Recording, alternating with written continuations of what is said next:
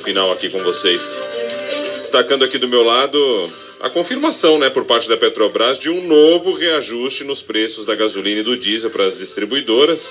Petrobras confirmou que os novos valores passam a vigorar a partir de terça-feira, dia 26, amanhã. E aí você sabe, né? Isso já começa a valer no posto desde já.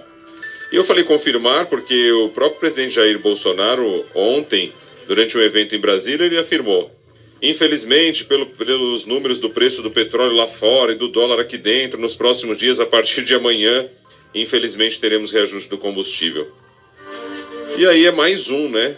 Depois, lembrando que no último dia 9 a gasolina já havia tido uma alta de 7,2%. É, por cento. o aumento de agora também é, vem nessa linha. E isso significa mais inflação, mais um monte de coisa, né? Mais aumento de preço de tudo, é inflação, aquela história toda. E a atividade econômica começa a desacelerar.